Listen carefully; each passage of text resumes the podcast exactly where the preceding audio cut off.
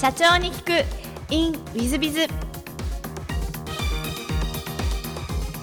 本日の社長に聞く。In ウィズビズはブロードマインド株式会社代表取締社長伊藤清様でいらっしゃいます、えー経歴の方をまずはご紹介させていただきます。大学卒業後日本電機に、えーご就職。その後スポーツインストラクターを経てソニー生命に転職。えーソニー生命で、えー活躍後このブロードマインド社を創業されていらっしゃいます。そして2021年には東証グロース市場旧マザーズ市場へ上場されている上場企業の社長様でいらっしゃいます。伊藤社長様本日はよろしくお願いします。よろしくお願いします。まず最初のご質問ですがご出身はどちらでいらっしゃいますでしょうか？えっ、と出身は東京生まれ渋谷です。あ渋谷ですか、はい。なんかちょっと金持ちっぽい雰囲気ですが。まあ三四歳まで。なるほど、そうでいらっしゃいます、はいえっ、と小学校も渋谷ですか？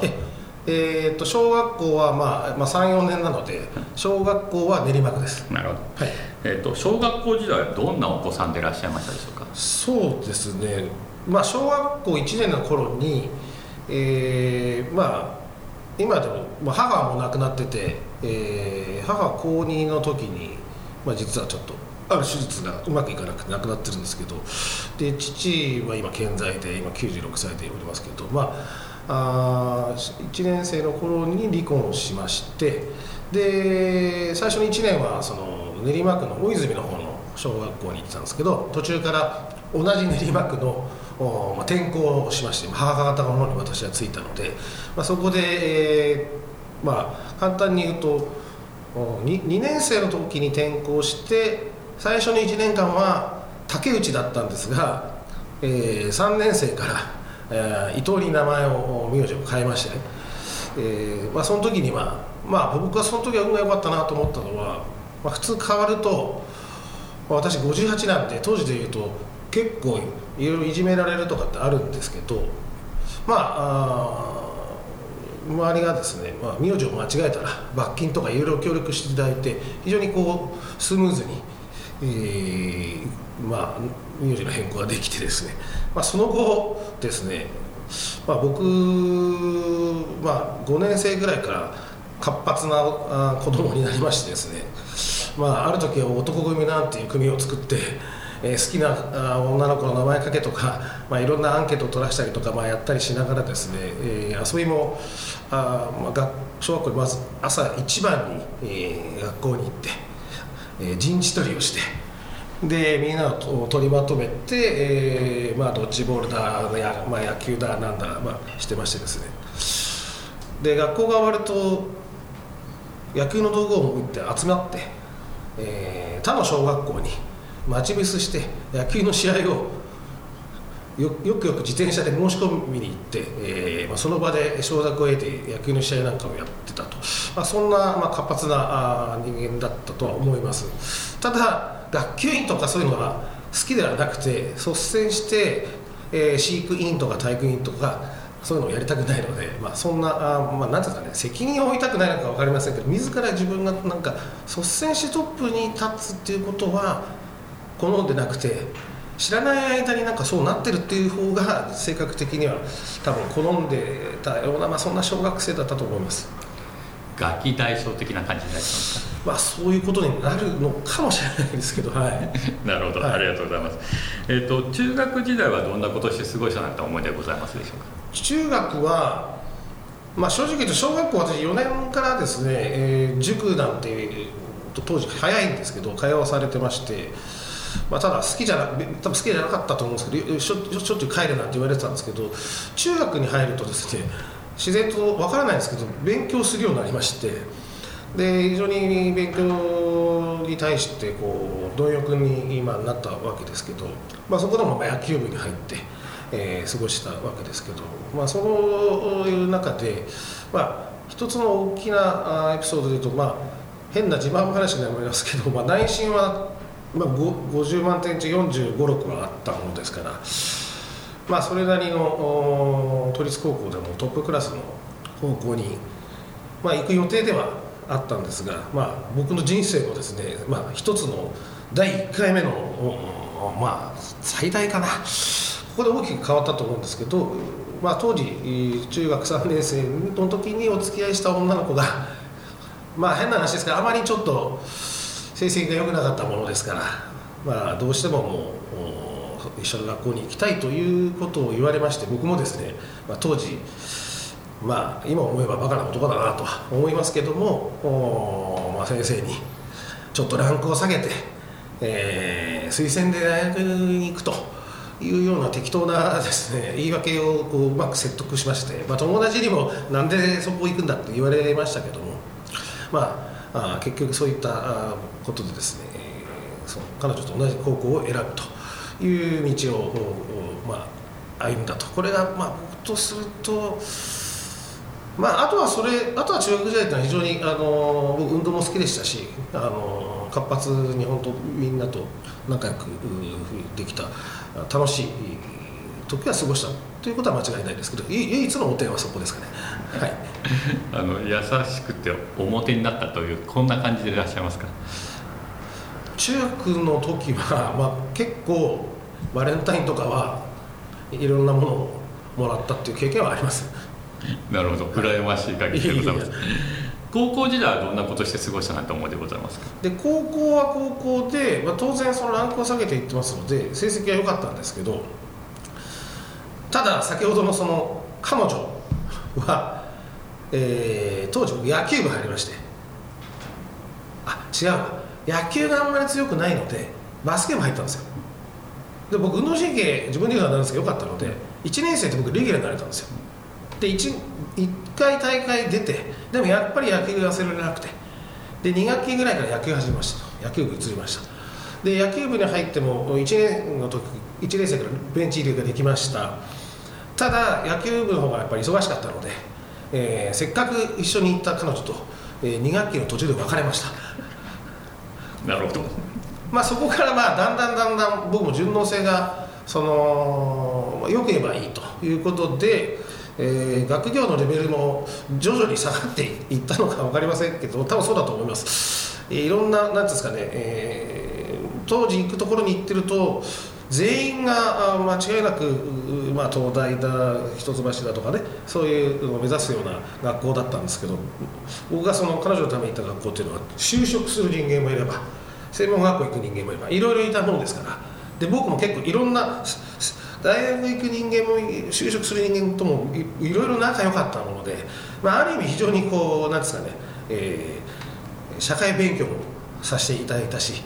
まあ楽しい生活はさせていただいたもののまあ一つ言うならばそこで学校選択があ間違い間違いとは今になってば間違いではないんですけど、まあ、そっちに行くと多分また別の人生があったと思いますしおそらく起業はしてなかったんじゃないかなとは思います。で高校時代に、えー、ちょうど高2の頃に、えー、当時僕は17歳ですか胆石の手術で母が、えー、入院しましてで麻酔が合わずに、えー、脳死になりまして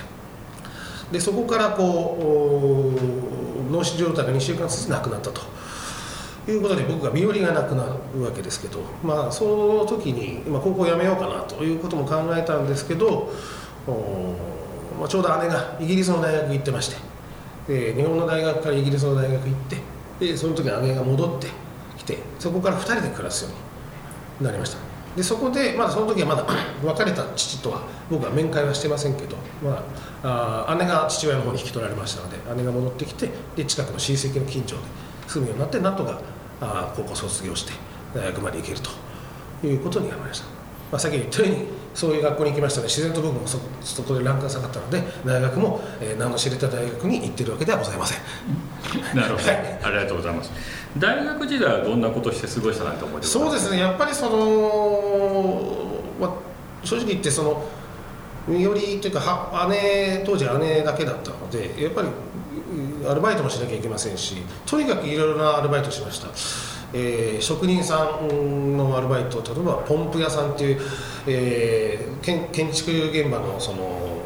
なんですか、ね、セメントをこうなんですか、ね流し込むバイトからクロス職人から、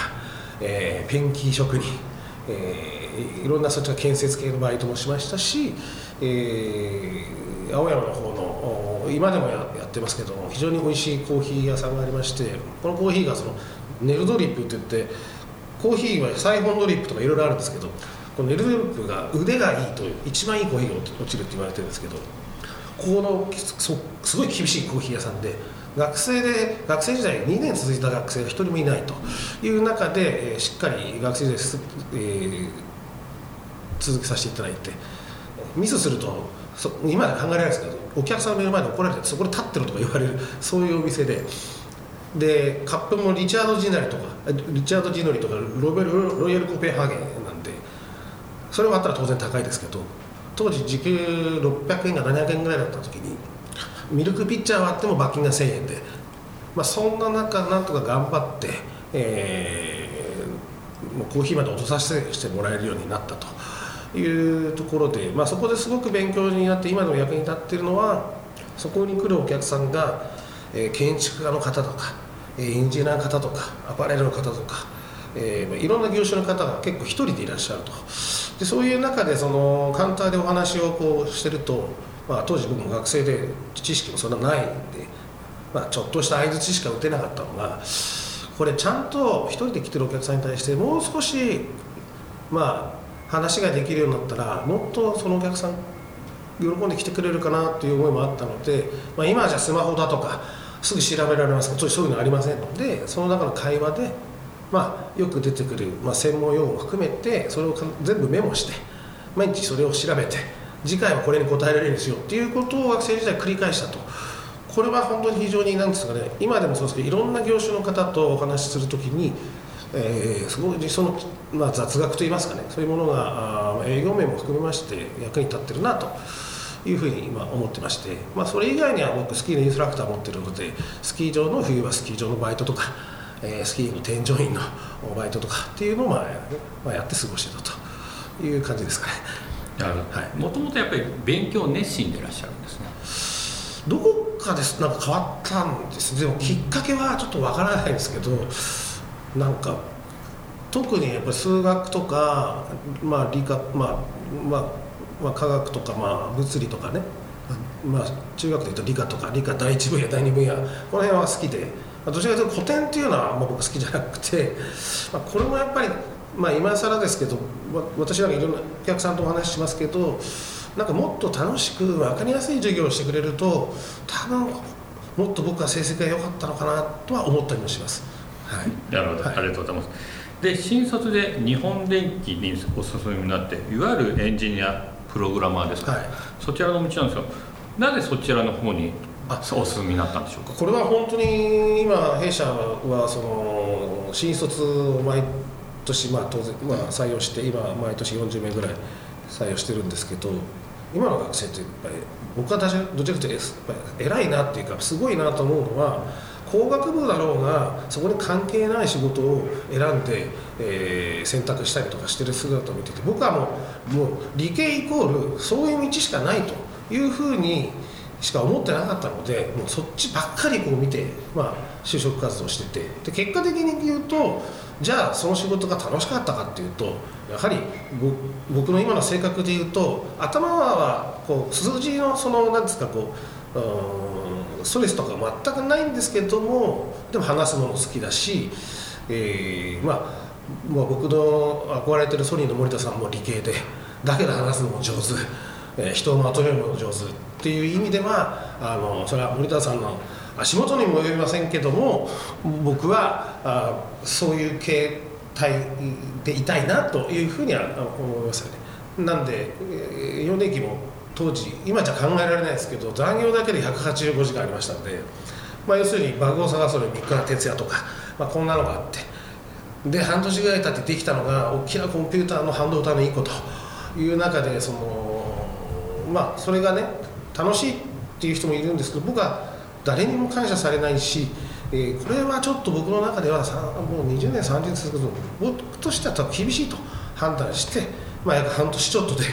まあ、今で言うと辛抱がないと言われるかもしれないんですが、まあ、これを決して真似をしなさいとは僕は言いませんけど私はそういう判断をして踏み切って、えー退社をしているということです。ありがとうございます、はい、でスポーツインストラクターに転職なさったというふうにお書きいただいてるんですがこれはスポーツインストラクターのどういう系のスポーツインストラクターですか？これはですねスポーツインストラクターが一番やりたかったかっていうと要するにスポーツ系の何か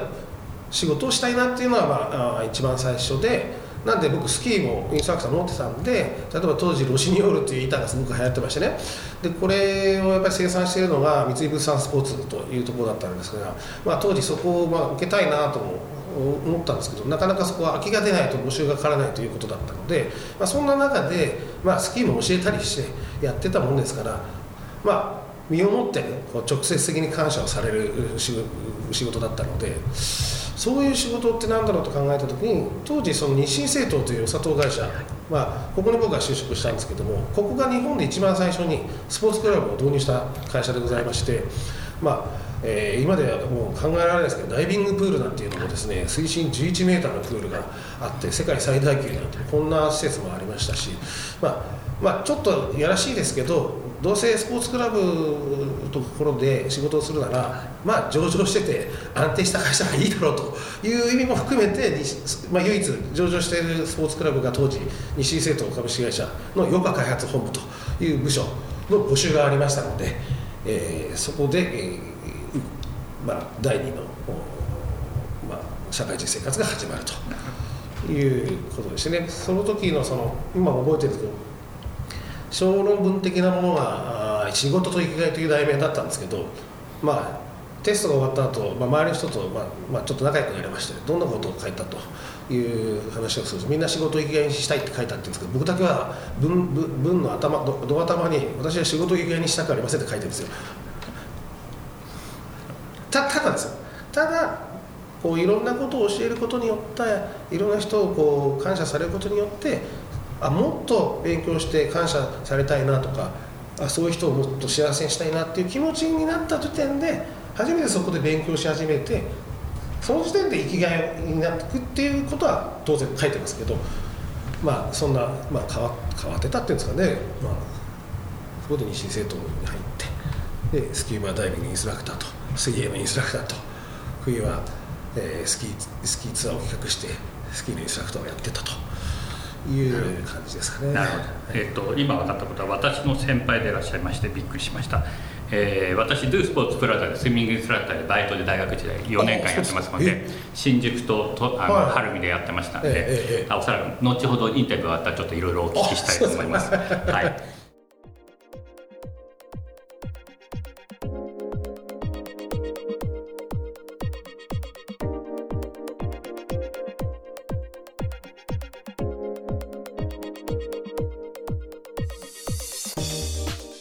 日も社長に聞く in with biz をお聞きくださり誠にありがとうございました、え、この番組は2017年1月から毎週配信を続けております。これまでにたくさんの成功社長成功経営者のインタビューをお届けしてまいりました。その内容は全てテキスト化いたしまして私ども WizBiz が運営するウェブサイト経営ノートでも閲覧いただけるようにしております。音声だけでなく文字で読み返すことで新たな発見や気づきがあり皆様の会社経営に役立つヒントがきっと見つかるのではないかと思いまして、えー、サイトの方にもさせていただいてます。ぜひネット検索で経営ノートスペース社長インタビューと入力いただき経営ノートのサイトをご覧になっていただければというふうに思っております。本日の社長に聞く e メールではここまで。また来週。